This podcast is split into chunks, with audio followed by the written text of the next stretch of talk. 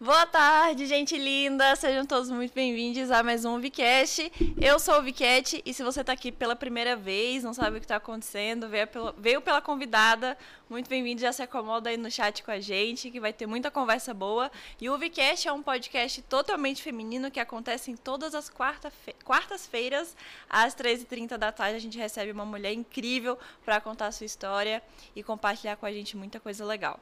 Então, se você não segue a gente nas outras redes sociais, digita no chat a exclamação social, que vai ter todos os links para vocês e também exclamação convidada para você conhecer melhor e seguir nossa convidada nas outras redes. E acho que eu já posso apresentar ela. Ai, que eu tô muito empolgada. Você é muito incrível. Gente, Silvana Neri. Ó, eu vou deixar ela se apresentar porque essa mulher faz de tudo. Então, assim, nada melhor do que você mesmo falar de você. Ai, gente. Primeiro é um prazer estar aqui com você, Cat. Né? Eu, assim, já fico admirada com o trabalho que você faz. É incrível essa, esse poder de dar visibilidade a mais mulheres. A gente faz muita coisa, mas muitas mulheres ficam nos bastidores, é. né? Então, assim, é super interessante o trabalho que a Cat faz. Quem não segue ainda, siga. Meu nome é Silvane Neri, sou um monte de coisa, mas assim, eu gosto de falar o que é que eu estou fazendo essa semana, porque eu acho que ajuda né, as pessoas a entenderem. Eu sou game designer, eu sou produtora, eu sou head da BDS Labs, eu sou coordenadora geral é, do Oficinas Lúdicas, que dá formação para educadores para trabalhar com jogos na aprendizagem. Eu sou CEO da Lab 108, que trabalha com jogos, tecnologia e educação. Sou curadora de conteúdo do, da, do Gamepolitan, do Onipolitan e da Literal Games. Faço parte agora da organização global da Game Jam Plus, fui recém-convidada. Além disso, eu estou trazendo para aqui para Salvador, né, a primeira etapa da Game Jam Plus Salvador, que acabou de acontecer, e a gente vai dia 22. Tá Já anunciando. faz o mexão aí. dia 22 a gente vai estar tá anunciando os finalistas. A Cat vai ser a nossa apresentadora, então assim vai ser uma live super especial. Além disso, eu estou com um curso de criação de histórias entre o sertão e o mar, onde a gente repensa a narrativa sobre o Nordeste, sobre a nossa região, a nossa localidade, em parceria com o Museu é, de Arte Moderna da Bahia, que vai estar tá acontecendo agora uma turma a partir do dia 22. As turmas já estão fechadas, né? Eu ia até anunciar as inscrições aqui com vocês, mas assim, bate lá na porta do MAN, lá no Instagram e diz assim: "Olha, eu quero a segunda turma, a terceira ou a quarta que vai acontecer". Então, a gente vai conversando um pouquinho mais sobre essas coisas todas. Vamos, vamos desmembrar isso aí, porque olha, é coisa pra caramba. E ó, como de costume, o pomponzinho. Ai, Adorei. A sua coroa de hoje. Adorei. Ai, que bonitinha. Ó, oh, que surra que eu tô tomando dessa mulher. Realmente, uma surra. Você faz tudo. Eu não sei nem por onde começar. Mas vamos falar então. Você faz muita coisa com, com games, né? Sim. Muito, muita, muita coisa. Como que você começou a trabalhar nesse universo? É interessante essa pergunta, porque assim, até pouco tempo atrás eu respondia isso falando sobre coisas mais recentes. Mas eu acho interessante, assim, até para inspiração né, de uhum. outras pessoas que são mais novas, inclusive, de entender os seus porquês. Então, assim, a minha família ela é muito grande né? E aí a gente tem ali mais de 30 primos ao todo.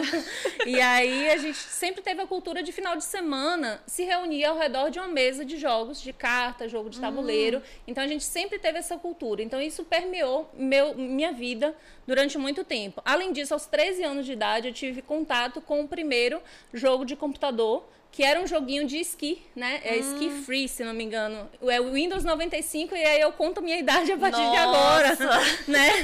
Acabei de denunciar a minha idade, então ali me inspirou tanto para o universo de jogos digitais, quanto me inspirou também para o universo de tecnologia, que foi onde eu ingressei né? Fiz carreira em tecnologia, eu sou analista de sistemas por formação, uhum. tenho 18 anos na área.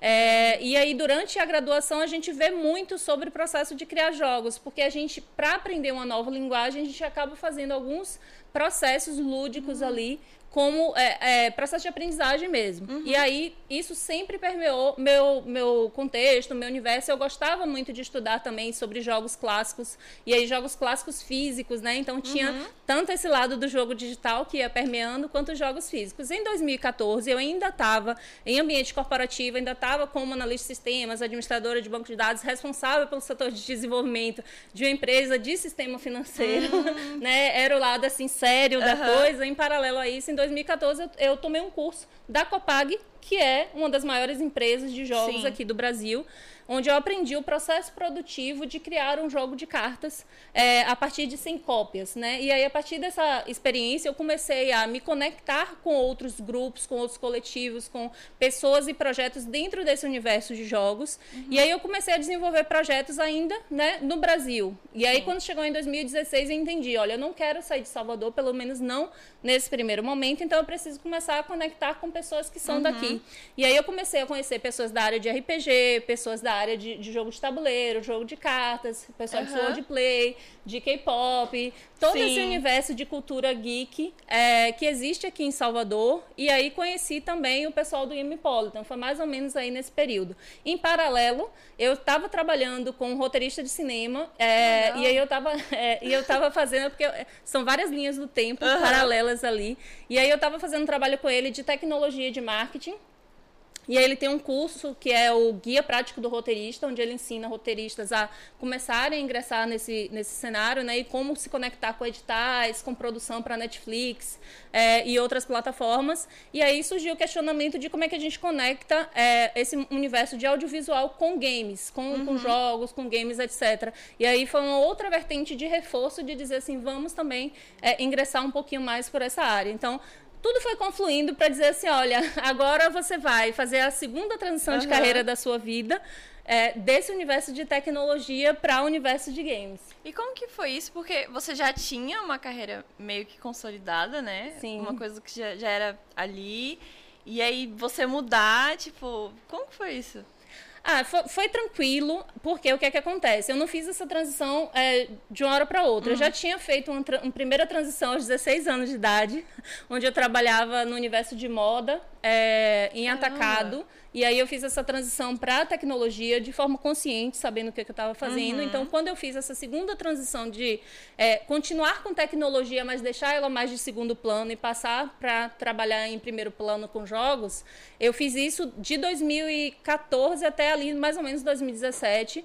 Eu é, tive atendimento com dois consultores para isso. Um dos consultores, ele olhou o, o aspecto financeiro para entender assim, uhum. tá, é, você vai parar de trabalhar com isso, quanto saldo você tem, né? Quanta reserva financeira você tem para você aguentar ficar nessa transição sem receber até você receber Nossa, seu então próprio. Foi algo totalmente planejadinho, assim. Foi.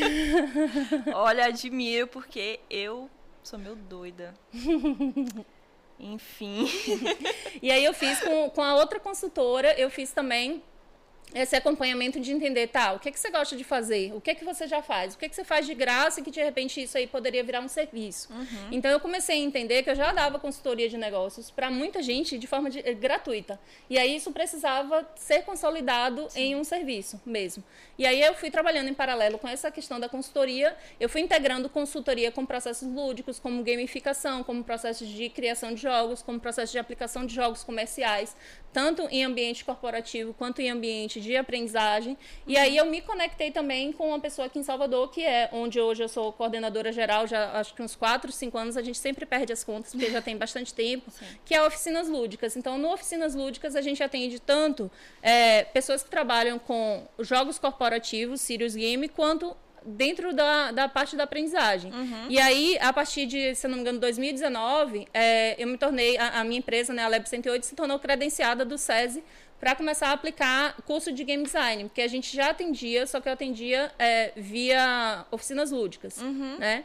É, como prestadora de serviços. Então, assim, a minha empresa, Lab 108, ela já nasce formalizada, porque ela já existia enquanto conceito já desde 2016, mas ela já nasce formalizada com um contrato fechado e recebendo. E aí, Entendi. a partir daí, é, outros trabalhos foram aparecendo, como, por exemplo, aí, eu já estou dando um monte de, de, de já estou avançando mais na história antes de você me perguntar, uhum. porque como a gente só tem uma hora, é. então, assim, é, um pouco depois, e aí antes da pandemia, surgiu também um trabalho para o Instituto Caritas Regional Nordeste, onde a minha empresa foi contratada para criar jogos para crianças e adolescentes Legal. em situação de risco, onde a gente falava sobre questões de cuidado é, dessas crianças e os sistemas de garantia de direito que protegiam essas crianças para esses cuidados. Então Caramba. a gente criou quatro jogos, foi.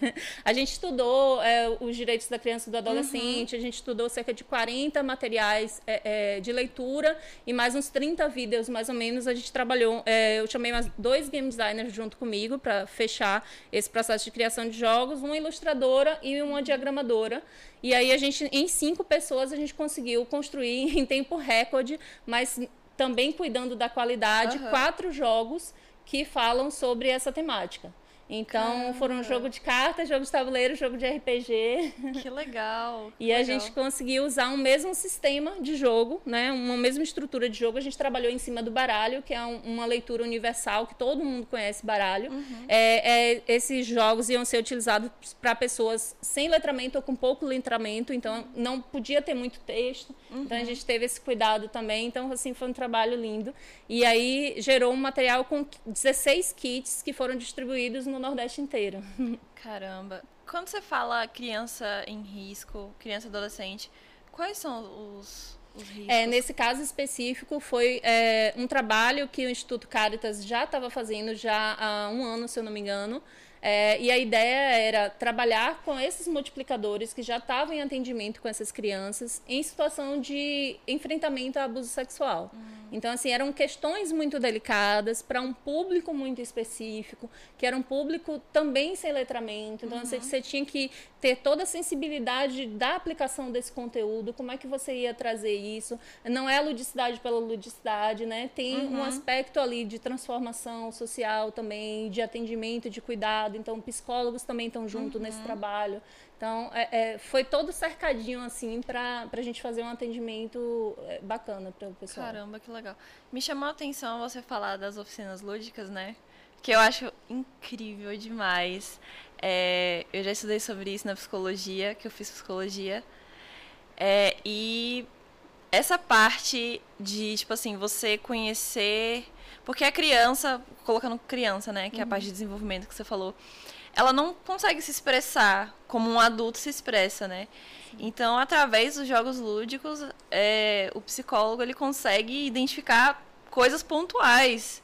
E eu fico, caramba, isso é muito incrível, muito incrível. Como acontece, né? É interessante que, assim, é, eu tenho diversos relatos, porque, assim, nesse trabalho também com oficinas lúdicas, é, a gente sempre atende pessoas de diferentes gerações. Uhum. E é interessante quando, quando essas pessoas de diferentes gerações estão juntas no mesmo jogo. Sim. Porque aí, a partir daí, essas pessoas elas não, não assumem os mesmos papéis sociais que elas assumem fora do jogo. Elas assumem o papel social dentro do jogo, que é eu sou agora esse personagem, uhum. eu tenho que agir como esse personagem dentro do jogo. E isso facilita muito os diálogos e as interações, porque é, as estruturas que são postas, elas são reduzidas e aí, por exemplo, eu consigo fazer com que um avô ou uma avó converse com a criança quase no mesmo nível ali, só que dentro uhum. do jogo. Então, essa criança ela se sente mais livre também de expressar seus Sim. desejos, suas vontades, seus interesses ali dentro do jogo. A gente tem uh, análises que a gente faz de perfil do, do jogador enquanto ele joga. Uhum. Né? A gente tem alguns perfis já mapeados isso, assim, não é dentro de oficinas lúdicas, mas, assim, em estudo, em pesquisa.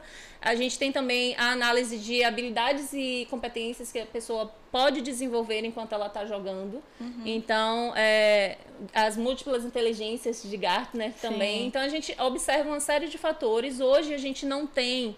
É, e aí, olhando para o outro lado, a gente não tem muito avanço em relação a uma pesquisa quantitativa desse mapeamento. É uhum. mais uma pesquisa qualitativa. Sim. Então a gente consegue, por observação, a gente consegue definir junto com a escola, por exemplo, que a gente faz muita parceria com institu instituições acadêmicas, escolas, universidades, onde a gente define primeiro quais são o grupo de indicadores que a gente vai avaliar, e aí a partir desse grupo de indicadores definido, aí a gente começa a fazer as análises. Então, assim, para a gente conseguir atender, que é o que sempre os professores falam, como é que eu consigo colocar seis meses de jogos dentro da sala de aula e eu sou um professor só, como é que eu faço? Uhum. Então, assim, trazendo já para o aspecto prático, o que é que a gente sempre recomenda? A gente diz assim, olha, é, identifica na sua sala quem são as pessoas que já têm interesse em jogos, uhum. que já uhum. conhecem um pouquinho mais, traz essas pessoas para perto, quatro ou cinco pessoas, treina essas pessoas à parte como um grupo focal e a partir daí essas pessoas se tornam monitores do professor em sala. Hum, então você sempre vai ter um representante ali do professor Sim.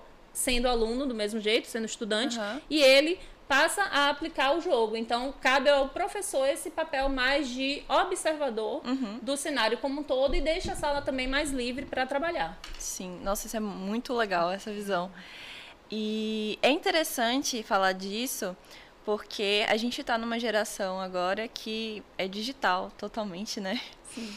E, a, e os jogos, eles estão, os esportes, eles estão crescendo mais agora, né? Sim. E aí, a gente pega a geração passada, que não teve contato muito com tanto, né, com isso, e você falar para uma pessoa assim que os jogos mudam as pessoas, que os jogos eles conseguem é, transformar vidas, as crianças, adolescentes, como você falou, isso é muito incrível. Eu, eu tô assim vislumbrada com você. É interessante você falar isso, porque assim, quando você puxa para o lado de jogos digitais, aí eu vou, vou trazer um relato já bem pessoal mesmo. É, eu tenho um rapazinho que agora já é um jovem adulto, oh, que ele tem 18 anos, hoje uhum. ele está trabalhando com tecnologia e muito do trabalho dele com tecnologia vem do fato de eu ser analista de sistemas, o pai também, então assim, ele permeou o tempo todo uhum. esse universo de tecnologia, foi realidade para ele, mas também essa interação muito próxima com jogos. Sim. Então, por exemplo, aos seis anos de idade, eu comecei a identificar é, aos seis anos de idade dele, comecei a identificar que ele tá, já estava assistindo tutoriais no YouTube uhum. do jogo que ele curtia, que na época era o Clube do Pinguim, para entender, né, macetes, técnicas dinâmicas. Uhum. Eu disse assim, tá, beleza, isso faz parte do processo de aprendizagem dele, então é uma realidade, é como ele gosta de aprender, ele gosta de aprender muito mais por vídeo do que por texto. Então, vamos nos valer disso para oferecer melhores ferramentas para ele em relação a outras aprendizagens que ele pode ter. Então, isso já vai desdobrando um monte de coisa interessante. Eu acho que isso até facilita muito o processo, né, de, de educadora, como educadora, como mãe e tal. Porque eu não sou mãe, não pretendo ser mãe, pelo menos não agora. E eu não imagino como deve ser difícil você criar uma criança, sabe? É uma novidade. uma criança, dia. adolescente, um adolescente, nossa, a idade terrível, meu Deus. Já passei dessa. Eu também, graças a Deus. Nossa, eu era insuportável. E isso facilita, né? Você identificar isso. Muito legal você, tipo, tá atenta a isso, você olhar para isso com atenção, né? Porque, como eu falei, é... essa foi a, a, sua realidade, mas a maioria não, não vê como uma oportunidade de facilitar o aprendizado, né? A maioria das vezes que eu vejo, pelo menos, é os pais bloqueando essa parte de jogos, de, de vídeo. Eu não acho isso legal. É, eu gosto muito do que é uma amiga minha, que é a Evelyn Castro, traz como fala, e eu também acredito muito nisso, que é você precisa entender uhum. sobre esse universo para você conseguir mediar. Então, assim, a gente no Oficinas Lúdicas, a gente fala muito isso, na Lab 108 eu falo, é, eu como head da BDS Labs, eu também acredito que a gente precisa mediar, só que para a gente mediar, a gente precisa entender. precisa entender. A mediação, ela não é só o reforço de não pode. Ela, essa mediação ela precisa. O que é isso? Do que se trata? Onde aquilo está relacionado? A gente tem algum controle parental de alguma forma dentro uhum. da plataforma, dentro da ferramenta? A gente consegue acompanhar de alguma forma? Como é que a gente estabelece acordos com essa criança, com esse adolescente, né? Quais são os é, é, as responsabilidades e quais são as contrapartidas. Sim. Então, assim, eu, eu gosto muito de entender, tá, beleza, que jogo é esse? E aí entra um exemplo que eu sempre trago, que é o seguinte: às vezes, é, a sua criança ou seu adolescente, ele tá ali, né, no jogo, e aí você bate na porta e diz assim: ó, sei lá, a comida tá pronta ou tá na hora de estudar. Só que aí você não sabe que ele tá em uma campanha de jogo, que ele já combinou essa campanha, sei lá, há uma semana atrás, tem cinco pessoas ali junto com ele, né? Ele tem responsabilidade também sobre aquilo que ele tá fazendo, não é uma brincadeira só. E, e aquilo ali, ele levantar e sair, tem impacto também para o círculo social onde ele está relacionado. Então, ter esse cuidado também, essa atenção, esse olhar para o outro, né? Uhum. Não é só é, os nossos interesses, as nossas vontades. Então, assim, precisa se estabelecer acordo. No momento que você estabelece esses acordos e é em via de mão dupla, torna-se uhum. mais fácil esse processo de comunicação. E eu acredito muito nisso. Nossa, você, minha mente explodiu agora, assim. muito incrível, incrível isso. E isso me lembrou até também, de novo, a psicologia, que fala do processo de aprendizagem, que quando você transforma a aprendizagem para a criança de uma forma que ela gosta, de uma forma que ela entende, ela vai querer aprender, ela vai querer estar tá ali. Então, se você tornar o aprendizado, o aprendizado uma coisa, uma obrigação, por mais que seja uma obrigação, por mais que ela tenha que entender que é importante, se você tornar aquilo algo pesado para ela, não vai ser algo fácil, né? Não vai ser algo que ela tenha prazer em fazer. Muito legal isso que você falou. De acordos, criar acordos, né? Isso me lembrou até é, o meu sobrinho. Eu tenho seis sobrinhos. A tia. A tia. E aí, esse meu sobrinho, é, ele tá na escola e tal, né? E aí, eu lembro uma vez. Ele também gosta muito de jogar. Ele, ele fala que ele quer ser jogador profissional e tal.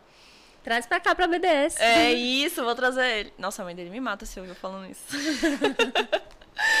é, e aí ele, ele, me tinha, ele me tem como referência nessa parte de jogos, eu acho isso muito legal. E aí teve uma vez que ele tirou uma nota baixa no boletim. E assim, ele foi lá no meu quarto, eu lembro desse dia, ele foi lá no meu quarto e falou, tia, fala com a minha mãe hum. que eu tirei uma nota baixa, mas assim, fala pra ela não brigar comigo. e aí eu, cadê seu boletim? Deixa eu ver. E aí tinha uma nota baixa e as outras estavam todas altas. Era só em uma matéria específica que, que ele tava com nota baixa. Aí eu falei, tá bom, vou lá falar com sua mãe.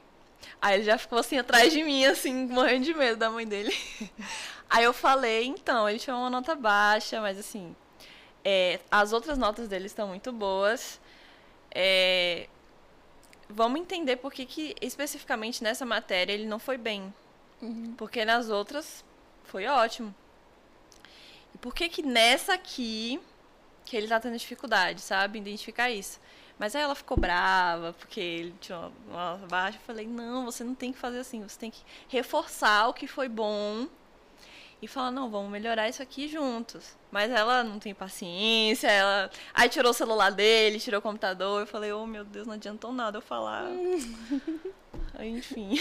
É sobre isso que você estava falando, eu me lembrei que é, a gente aplicou uma disciplina de jogos, né? Dentro do, do Oficinas Lúdicas, a gente aplicou uma oficina de é, uma, um curso de criação de jogos como disciplina dentro do Colégio Fortunato, é, onde a gente atendeu seis turmas de ensino médio durante um ano uhum. para criar jogos. Então eles saíram no final com MVP, eles fizeram um pitch do jogo, pensando uhum. no jogo como negócios também. Uhum. E aí, é, dentro dessas turmas que eu atendia, tinha uma das turmas é, que era lida como assim mais agitada, que não prestava muita atenção nas coisas, né? Que de uhum. repente talvez não entregasse tanto resultado quanto esperado. Eu disse, espera aí. Hum.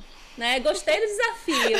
Deixa essa aqui comigo. Essa aqui eu vou. Essa aqui eu gosto. Aí, assim, da porta para dentro, você é o educador. Então você tem que estabelecer também, de novo, os acordos, você uhum. tem que uhum. entender o processo de mediação, você tem que entender o lado das pessoas que estão ali. Então, assim, a gente tinha um cenário, por exemplo, tinha uma menina que ela é, aparentava estar tá um pouquinho menos presente ou um pouquinho mais cansada. Uhum. Mas aí quando você vai ver dois, três encontros depois e conversar e se aproximar, ela tinha que na sexta para sábado, que a nossa aula era no sábado, ela tinha que arrumar a casa inteira, né? Logo depois uhum. que ela hum. chegava em casa, então ela já chegava um pouquinho mais cansada. Então assim, tem outros estudantes que gostavam daquilo que a gente estava fazendo, mas queriam um pouquinho mais, queriam puxar também, a gente trazia jogo de carta, jogo de tabuleiro, a gente orientava também processo de criação é, de RPG e outros jogos, mas aí ele já estava um pouquinho mais avançado do que os outros. E aí, uhum. como é que você continua inspirando essas pessoas, né? Não, não traz todo mundo para o mesmo patamar, porque são pessoas diferentes, com realidades diferentes, uhum. background diferentes. Eu atendo é, educadores do Instituto Anísio Teixeira, que é responsável por formar é, a rede de aprendizado da estadual. Então, toda a rede estadual, o Instituto Anísio uhum. Teixeira é responsável por formar. Inclusive, a gente a propaganda, a gente está num próximo ciclo de residência de aprendizagem criativa, as inscrições estão abertas, então procure o Instituto Anísio Teixeira no Instagram. Você que é educador, tanto da rede estadual da Bahia, quanto da rede municipal ou do Brasil inteiro, você pode participar da residência de aprendizagem criativa que funciona da mesma forma como a residência artística. Você vai visitar um espaço e aí você aprende sobre como aquele espaço funciona, como é que aquelas pessoas é, trabalham ali, quais são as inspirações e as referências que ela tem. Só que a diferença é que isso tudo acontece online, são cerca de 25 a 30 mentores, onde cada equipe tem direito a 8 horas de atendimento para desenvolver seu projeto de aprendizagem criativa. Então, isso inspira também muito projeto na área de jogos. Sim. Então, foi um dos motivos de eu ter sido convidada, esse trabalho que eu faço com tecnologia, o trabalho que eu faço com jogos. É, e aí a gente atende muitos projetos eu quero trabalhar com jogo na aprendizagem, mas aí o que é que eu faço, né? Para onde é que eu vou? Como é que eu começo? Uhum. Como é que eu, assim, eu tenho interesse enquanto educador, mas como é que eu convenço a minha coordenação? Como é que eu convenço a diretoria Sim. a trabalhar com isso? Quais são os custos envolvidos para você levar jogos para dentro de sala de aula? E aí do outro lado também do estudante é ah, beleza, tem essa aplicação aqui de jogo, mas ela foi pensada para mim, ela foi é, é, pensada só como um plano A e de repente tem um estudante ali que ele não se interessa por aquela dinâmica por algum motivo, uhum. qualquer que seja, né? Como é que eu faço para continuar a manter o engajamento e a motivação dessas pessoas a partir de uma dinâmica que já foi posta? Uhum. Então assim, eu não posso dizer assim, não, todo mundo tem que participar, porque eu já criei isso aqui, está pronto, eu não tenho mais como mudar. Você uhum. tem que pensar num processo tem que ser de flexível, né? Ser flexível. E essa flexibilidade ela precisa estar tá planejada também.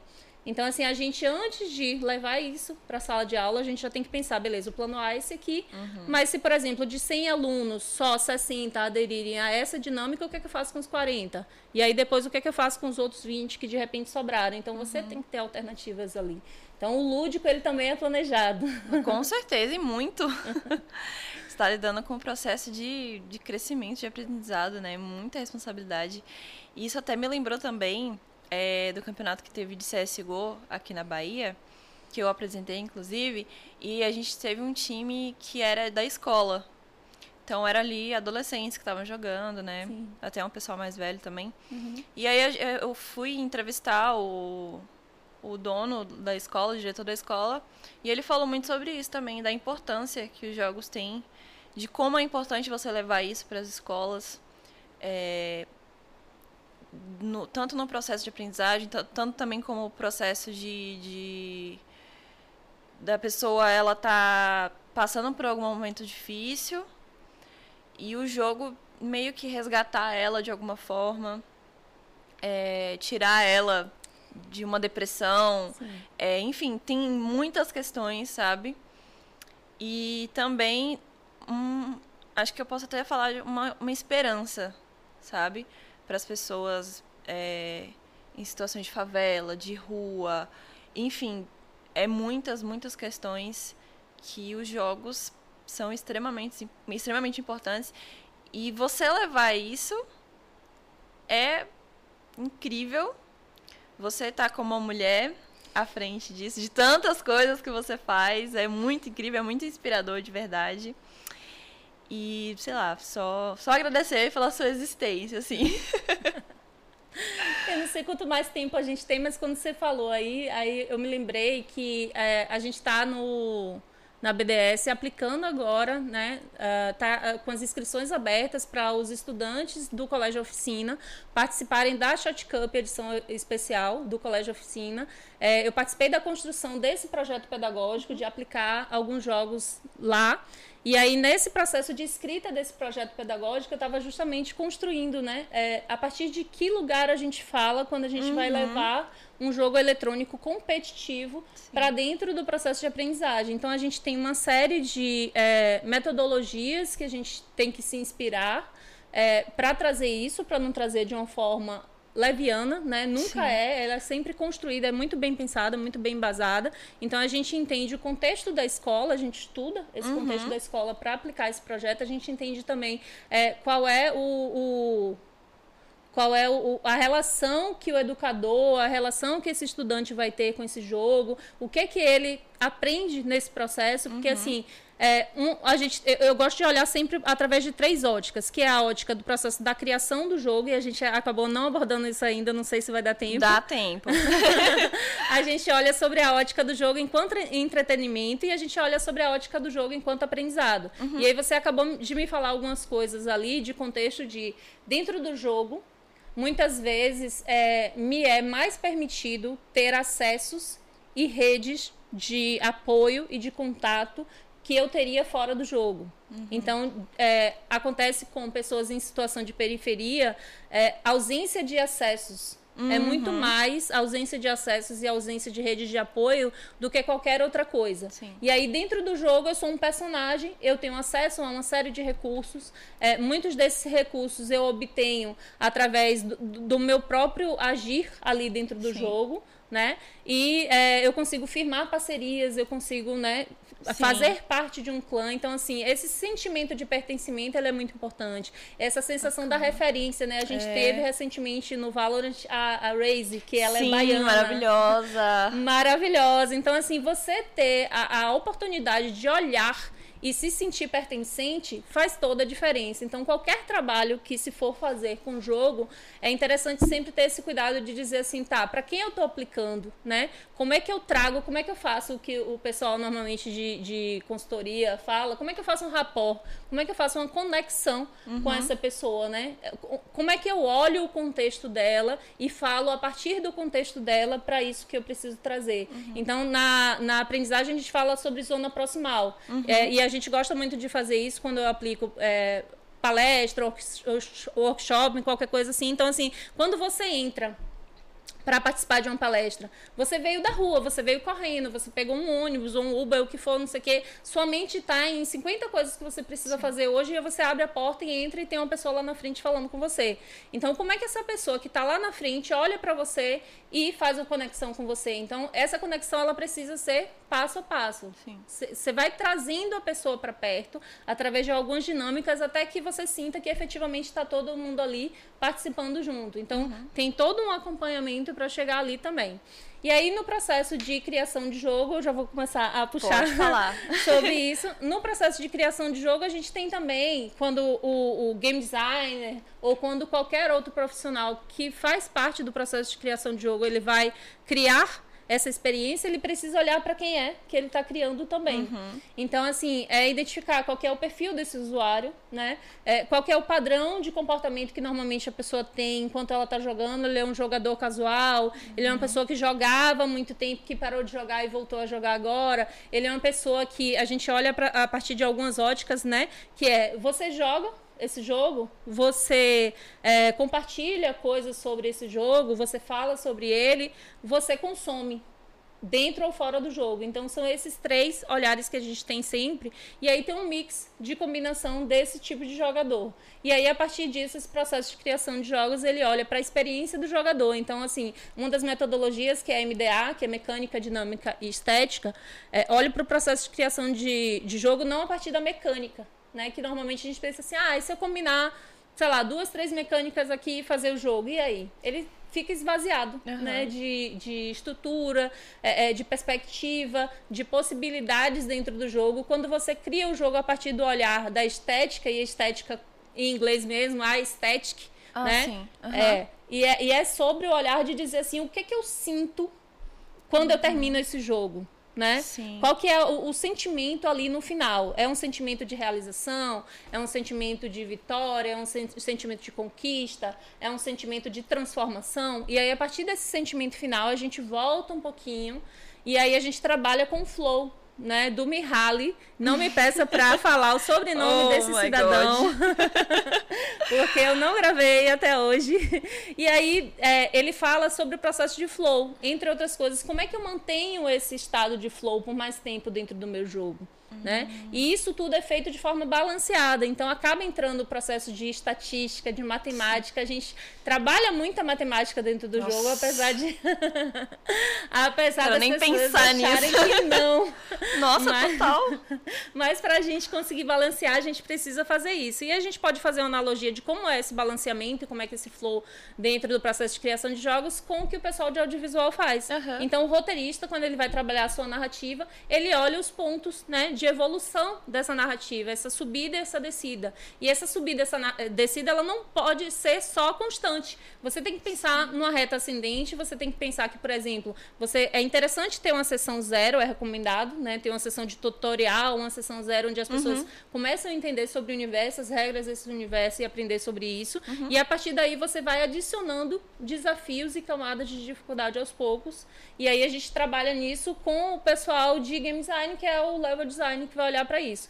A, a parte de narrativa, de universo, de construção de personagens, a bíblia do personagem, argumentos, escaleta, essas coisas, já quem olha é o narrativo design. Uhum. E aí o roteirista de games, que é diferente do roteirista de audiovisual, ele vai trabalhar com as falas dentro do jogo. Hum. E aí a gente tem o artista 2D, o artista 3D, o modelador, o animador, o pessoal de UX que vai pensar na experiência do usuário. Se a gente for trabalhar o jogo já pensando no plano de negócio, é interessante ter alguém é, de business, ter alguém de marketing também junto. Então, assim, é, a galera de som, pelo amor de Deus, não posso esquecer do pessoal de som, porque inclusive sou muito grata a uma equipe maravilhosa Sim. de som que participou recente agora da Game Jam Plus. Então foram cinco pessoas, né, mentores de som que já trabalham com isso já uhum. há bastante tempo aqui em Salvador é, e foram coordenados pelo Tarcísio Vaz, que já é doutor nessa área, então assim é, esse processo do som também é muito importante e não é só o, som, o sonzinho do jogo, tem muito mais Muita aí, coisa, tem né? trilha, né? tem dublagem, tem, tem toda uma série de coisas que a gente pode colocar ali dentro do jogo. Nossa, a dublagem, eu acho um negócio incrível, porque é, vamos trabalhar, falar nessa, nessa parte de tradução de jogo, né? Você pega a. Você não. Quando você vai dublar. Eu não sei como funciona totalmente a parte de dublagem, mas eu sei que você tem ali as falas do personagem é, do, do, outro idioma e você não traduz, você interpreta, não é? é. Eu, isso é muito incrível. É, porque na verdade, assim, é, eu, eu não acompanho muito o processo da dublagem de games, mas eu acabei interessando um pouquinho uhum. pela área e olhando aqui e ali. Mas você entende o contexto, uhum. que é uhum. exatamente o que você está falando, assim, qual que é, o que, o que, que eu estava querendo falar com isso? Sim. Né, o contexto geral. E aí você tem que trazer a localidade. Sim. Então, assim, para onde eu tô falando, como é que esse público interpreta Aquilo isso. tudo que você já falou, né, é. de, de público e tal. Isso. E até falando da Reise, né, que, que você mencionou, ela tem muito isso. Muito, muito. Tem o sotaque, né, que, que não, não era uma coisa traduzida, é regional. Tem as falas específicas dela, gíria. Enfim, é, é um processo criativo, um processo incrível demais. Para isso é... ser possível, a gente, dentro dos estúdios que são AAA, né, como a gente chama, que são os estúdios que têm uma mega estrutura, uhum. tem uma equipe pensada nessa Sim. questão da expansão né, dos jogos para outras regiões, onde eles estudam a questão da agência e da localidade, que uhum. é o que eu estava uhum. falando. É assim, para onde eu vou e como é que eu traduzo isso. Então, assim, tem uma equipe, é como se fosse uma empresa à parte sim. só para pensar sobre isso. Sim, então, sim. E, nossa, você falou um pouquinho das etapas de criação de jogo. E eu nem imagino como deve ser trabalhoso tudo isso. E, assim, uma média, quanto tempo mais ou menos que vocês levam para a criação de um jogo? É interessante você perguntar isso. Normalmente as pessoas perguntam. Só que é, é muito mais é, interessante observar que, assim, é pensar qual que é o meu objetivo com esse uhum. jogo. Então, assim, é um jogo comercial? 3, 5, 8 anos, 10 anos. Entendeu? Depende. Uh. Depende. Então, assim, você, qual que é o objetivo que você quer? Você quer lançar ele com um formato independente primeiro, uhum. nas plataformas, é, lançar na Steam, lançar na Google Play primeiro, lançar pequeno para Android, para iOS, e depois você vai pensar num formato maior, você uhum. vai lançar para console, você vai lançar para PC. Então, é, é, entender qual é a plataforma, qual é o gênero do seu jogo, é, quais são os jogos que já existem daquele gênero e o que é que a comunidade espera daquele uhum. tipo de jogo. Então, é, é, fazer esse estudo mesmo, essa pesquisa de mercado é muito importante uhum. para entender, entender qual é o tempo que demora para aquele gênero que você quer fazer e entender se você tem, primeiro, grana própria para fazer isso. Se você vai é, fazer sozinho, não existe, mas assim, vamos dizer que você vai fazer um jogo pequenininho, um jogo independente. Uhum. Você pode fazer jogo em Game Jam como um processo de, de aprendizado. Em Game Jams você trabalha em três, em três dias. Mas aí você uhum. sai, não é um jogo, ele é um protótipo, um ele protótipo. é um MVP, ele é um, um iníciozinho ali do que, que seria uma funcionalidade mínima do seu jogo. Uhum. E aí, a partir daí, você vai evoluindo. Dá para fazer um jogo sozinho? Dá. mas ele vai ficar faltando um monte de coisa. Então você tem que parar e pensar assim, tá, eu tenho uma ideia de jogo, é maravilhosa, tá aqui na gaveta, ou várias ideias na gaveta. Aham. Pega uma dessas ideias e aí diz assim, tá, beleza. É sobre o que esse jogo? Ah, beleza, sobre Idade Média. É, é um, um Caverna do Dragão, né? Um Dungeon, Dungeons and Dragons, que é o mais tradicional ali dentro do universo de RPG, e se for transpor isso para RPG também é digital. Beleza, eu não sei desenhar. Então eu sei escrever história. Eu- aí eu tenho que chamar um cara que desenhe, aí eu tenho que chamar um cara que programe. E aí, como é que eu vou fazer esse acordo, essa parceria com essas pessoas? Essas pessoas vão ficar ali na amizade, vão ficar na amizade por quanto tempo? Isso é um projeto paralelo, a gente trabalha Sim. né, em ambiente comercial durante eh, o horário das 8 às 6. Então, como é que vai ser isso? A gente, como é que a gente vai gerenciar esse projeto? A gente vai ter um controle, uma planilha, um Trello. A gente já escreveu o GDD do jogo, né, Aham. que é o Game Design Document. A gente já definiu algumas coisas, a gente buscou parcerias. Então, por exemplo, o Pedro Caixa, não sei se você já ouviu falar Não. sobre ele. No dia 15, ele lançou um jogo que ele é um FPS, só que ao invés de arma, é, ele trabalha com as armas com slime. Então, assim, Hum. quando você atira no adversário, ao invés dele ser atingido mesmo Aham. e, e se machucar de alguma forma, o braço dele, ele fica assim, mais Molão. molenguinho. Aí Aham. daqui a pouco a perna fica mais molenguinha. Então, assim, ele trabalhou todo um conceito pensando em fazer um jogo que normalmente seria para adulto, só que sendo possível de jogar para criança. E ele criança. trouxe, por que, que eu trouxe isso como exemplo? Você perguntou quanto tempo demora para fazer um jogo. Ele tinha uma ideia na gaveta, ele tinha uma base grande de pessoas no TikTok. Ele falou que ele estava começando a desenvolver essa ideia, mostrou um pouquinho do que, que era isso.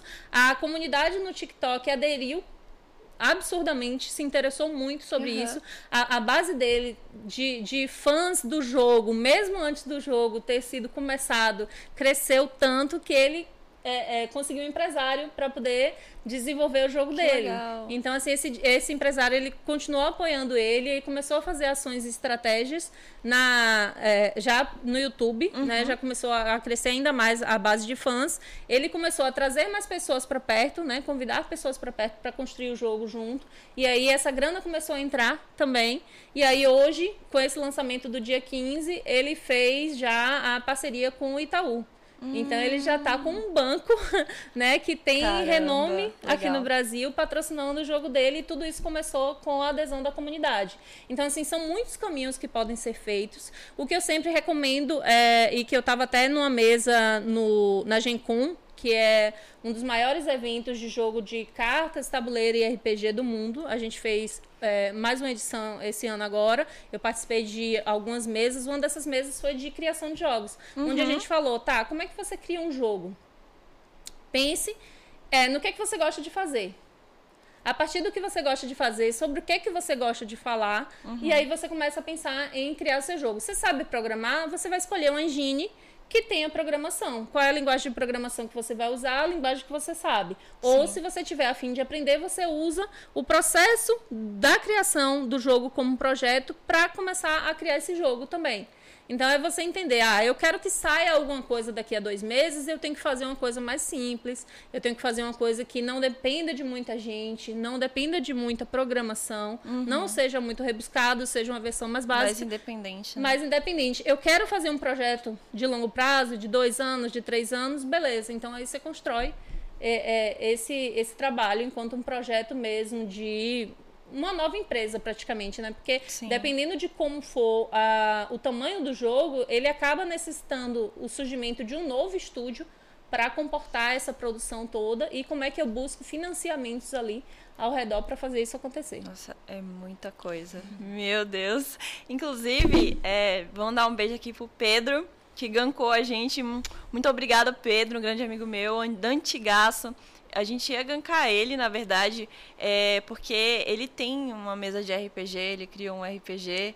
E eu vejo ele postando as coisas, não sei muito bem, eu nunca participei de mesa de RPG, não sei como é que funciona. Tá perdendo, viu? Tem uma comunidade deliciosa. Ai, meu Deus, Brasil. será? Vou puxar você. Oh my god. E aí eu ia gankar ele, porque a gente tá falando disso e tal. Mas aí ele acabou gankando a gente. Beijo, Pedro. Muito obrigado pelo gank. Obrigado também a todo mundo que tá seguindo a gente. É, e vamos então para as perguntinhas, que tem duas perguntas aqui muito maravilhosas.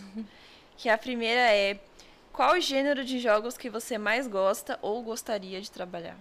Interessante. É, se você me perguntasse isso há um tempo atrás, porque eu, eu sou bem assim, ah, gosto muito de um monte de coisa. Você falou do Counter-Strike, eu tava jogando uhum. há pouco tempo atrás, tava jogando Valorant, Free Fire. É, eu tenho instalado aqui no, no meu celular. É, o Rocket League eu tive que, hum. que jogar recente, é mais para criança, assim. Uhum. Mas eu tive que instalar.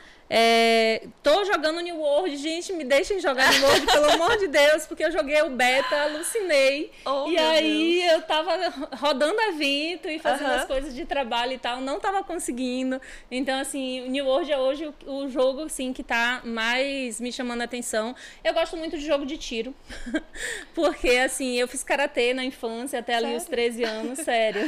E aí, assim, eu gosto muito de jogo de arte marcial, de luta, uh -huh. que vai ter alguma coisa de esportividade, então esses jogos de, de basquete, disso, daquilo e tal. É, nunca joguei FIFA, acredita? Nunca joguei FIFA, mas assim, eu acho que eu vou gostar. É, gostei muito do Spirit Fire, que é bonitinho, uhum. é muito fofinho. Então, Sim. assim, eu gosto dos jogos que são fofinhos, mas eu, eu gosto dos jogos de luta também. E quanto mais é, próximos ao mundo real eu gosto mais. Eu gosto do. É, ai, meu Deus, o Flight Simulator. Uhum. Que aí você tá lá, você tá pilotando, então assim, não tirei Sim. meu brevet no mundo real, então pelo menos eu posso pilotar. Sim. Gosto de jogos de aventura também, gosto de jogos de exploração, então assim, bem variado mesmo. Bem variado. Mas assim, esses que estão mais populares agora, eu acabo tendo que jogar um pouco mais, porque faz parte, né, do, do meu trabalho, Sim. do meu dia a dia. Mas eu tenho o Free Fire aqui, eu tava jogando, tipo assim, no intervalo entre uma coisa e outra, eu tava jogando Free Fire. Então. É mesmo? É. Nossa, Free Fire é, é um caso de amor e ódio. Porque assim, eu trabalho com Free Fire, apresentar e tudo mais, mas eu não gosto do jogo. Ok. Assim, é, eu acho o jogo extremamente importante pra comunidade. É um jogo que cresceu muito, muito, muito. É incrível a existência do Free Fire. Mas eu, como player, eu não gosto do Free Fire. Eu prefiro o COD Mobile. Ai, nunca joguei. É, nunca joguei. É muito legal. Só que eu jogo, eu, eu assim, jogos mobile tem um, um certo problema, porque, não sei, a minha mão é estranha, ela fica doendo, fica uhum. formigando. Aí eu prefiro quando é no PC. Aí, como meu PC não roda o COD Warzone, eu jogo o COD Mobile no emulador, no computador. Vou fazer isso. Aí eu faço isso. Mas é legal. Mas o Free Fire é, é, é muito importante, muito grande, né? Nossa, cresceu muito, muito, muito, muito, muito, muito.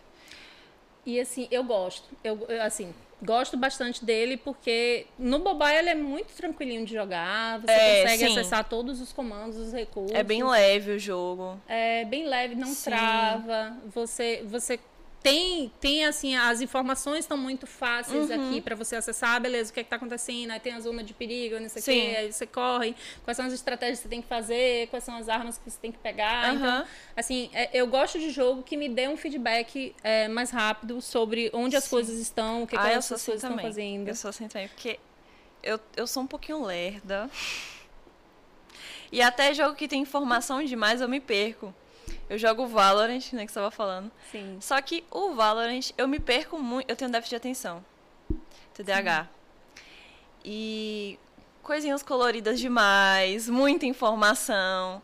Nossa, eu até o Gabriel, meu namorado, ele brigou comigo um dia desses. que eu, eu, eu me distraí, eu tava, eu tava no, ali, só eu, so, sobrou só eu no meu time, tava Sim. pra matar, acho que tava eu e mais um, eu e um do outro time. E aí o cara apareceu na minha frente e eu viajei, cara. Eu não sei o que aconteceu comigo. não sei. Sabe quando sua atenção vai para outro. Não você sei. nem tá mais ali. O cara na minha frente. E ele falou: Você não viu? Eu falei: Não, nem vi o que aconteceu aqui agora. Me perdi aqui. Já eu tenho foi. muito isso. Já foi, eu nem vi. O cara na minha frente eu nem vi. Morreu, eu nem vi. Nem, nem vi de onde foi. Sou muito assim. É interessante você falar que você disse que morreu e assim durante muito tempo, né, na infância e no início da, da vida adulta, eu, eu passava, nos jogos digitais principalmente, querendo fazer tudo certinho para não morrer. Uhum. Porque o que, é que acontece? Não era porque eu tinha preocupação em relação a morrer no jogo. Era que, como na minha infância a família era muito grande e o acesso à consola era de um ou dois primos uhum. só, se você morresse, você tinha que voltar lá pro final da fila. Nossa. E aí, dependendo do dia que você tinha no final de semana, você nunca mais jogava. e aí eu fiquei muito tempo com isso, assim, na mente, de dizer assim, não, tipo assim, eu vou perder minha, minha chance, minha oportunidade. Caramba! e aí, quando eu entendi que, tipo assim, não, tá tranquilo, tipo assim, você morre, você tá aqui de novo, você tem acesso, uhum. você pode voltar não sei quantas vezes. Isso me deu uma tranquilidade um pouquinho maior. Então, assim, falando sobre isso e fazendo associação com pessoas que eventualmente não jogam algum jogo, e a gente sempre pergunta, né, ah, você joga alguma coisa? E tem gente que diz assim, não jogo nada. Uhum. Aí eu disse assim, joga, joga o jogo social, né? Você joga o jogo de interagir com as pessoas. Então, o jogo, ele faz parte faz. da sociedade da gente. É, Ruizinga, que é um autor que ele fala sobre jogo, ele fala sobre círculo mágico, ele fala sobre a relação do jogo com cultura e com a língua, uhum. ele diz que o jogo ele antecede a linguagem, porque, por exemplo, os animais jogam. Então, assim, eu não sei se você tem pet em casa, mas se você tiver, é, o pet ele te chama para brincar. Uhum. Ele, ele faz um sinal que você entende que é para começar aquela brincadeira. Vocês estão ali, né, dentro do, do, do, processo da brincadeira, que é o círculo mágico, que ele chama, e que hoje a gente também já está estudando outras formas de. É, da existência da quebra desse círculo mágico, porque hoje a gente já não sabe mais o que, que é o mundo físico, o, o, mundo virtual uhum. e essa, né, essa interseção aí entre esses mundos. Mas ele fala que, por exemplo, do mesmo jeito que você sinaliza o início de um jogo, você pode sinalizar o final de um jogo. Então, o, o pet também ele vira para você e diz assim, não, não quero mais jogar. Não tipo sei. assim, é. Não quero mais fácil a gente cansar antes do que Mais eles. fácil cansar antes. Então, eles brincam muito entre si também. Então, é, eles não tem a linguagem, a oralidade desenvolvida Sim. como a gente tem. Então, isso é, é um dos processos de observação de entender assim, ó, o jogo ele permeia o mundo. Então, assim, não, não tem como você dizer eu não jogo alguma coisa. Então, a política, a, a economia, a filosofia, tudo é jogo. Só que são outras uhum. relações de jogo e outros processos. Sim. Isso que você falou do, do pet até leva para criança também, né? Que a gente falou que a criança não tem. É, ela não se expressa, não sabe se expressar igual um adulto. Por isso que ela chora. Sim. Né? É até de novo a psicologia, oh meu Fique Deus. Fique à vontade. é porque você não sabe a história, mas eu fiz vestibular psicologia, a psicologia não me quis, fiz, oh, então... meu Deus. Mas você ia dar uma psicóloga incrível, incrível. E aí, é, a psicologia fala, né, que, que a criança, ela chora com medo de sobrevivência. Sim. Porque você imagina um bebê que não fala, não, não, não, consegue andar, não consegue gesticular. E aí ele chora porque ele acha que ele vai morrer. Quando eu soube disso, eu fiquei, gente, a criança, o bebê acha que vai morrer. Tipo, real, real. Ele chora porque, meu Deus, eu vou morrer. Imagine. Que ele não consegue se expressar. Sim. E a única forma que ele tem é chorar. É, e aí cabe aos pais, né, os responsáveis, é. interpretar os tipos de choro, porque Sim. ainda tem isso, que são choros diferentes para cada tipo de situação. Sim. E, e, tentar entender. Eu acho que é interessante você abordar isso, porque assim, eu já puxo o lado, né, da mãe, uh -huh. que assim a gente tem uma, uma, literatura gigante com relação a como cuidar de crianças, uhum. Só que quem escreveu aquele livro escreveu ou inspirado na sua própria criança ou na observação de crianças próximas a essa pessoa. Uhum. Só que cada indivíduo, é um indivíduo. tem é. suas particularidades. Então, de repente, uma criança que chora de um jeito é por conta de algum alguma razão, Sim. ou algum motivo, algum contexto ali, né, uhum. situacional. E outra criança ela vai chorar aquele mesmo choro por um outro por motivo. Outro, outra então, coisa. A, a dica mais importante é conheça a sua criança. É. Né? Conheça a sua criança. conheça a sua criança, interage, esteja presente, esteja ativo é. e, e, e, atento, né?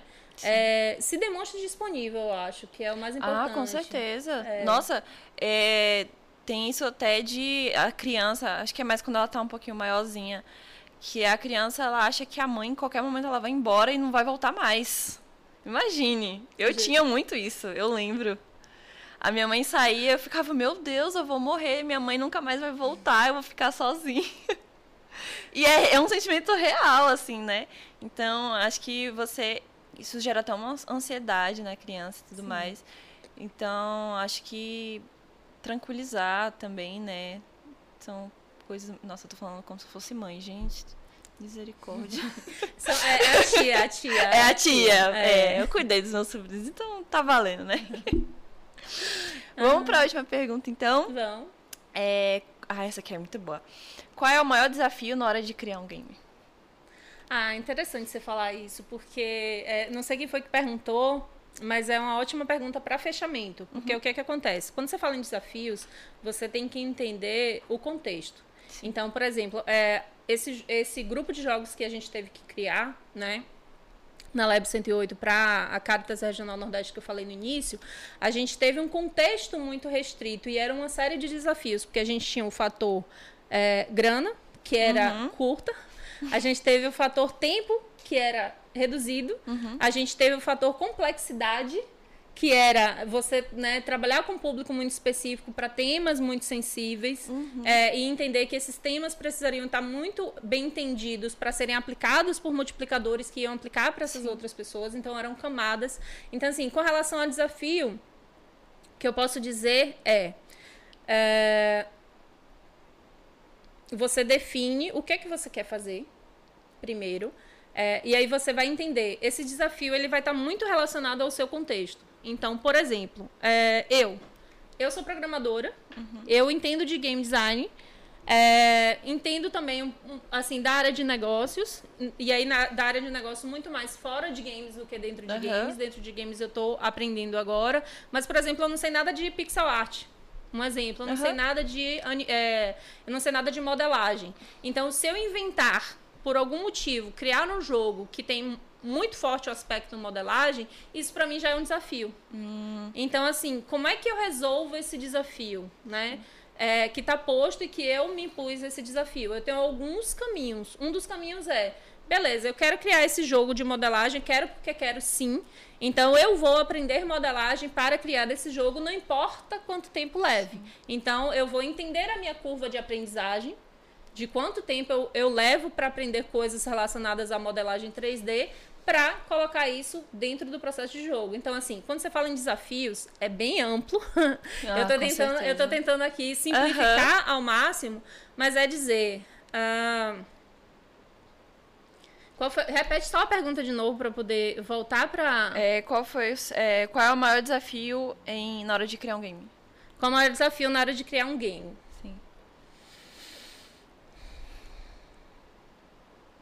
São vários, né? Eu acho que é você é, escolher colocar dentro do seu projeto de jogo é, funcionalidades as quais você ainda não tem essa, essa skill, essa habilidade. Uhum. Esse é o maior desafio.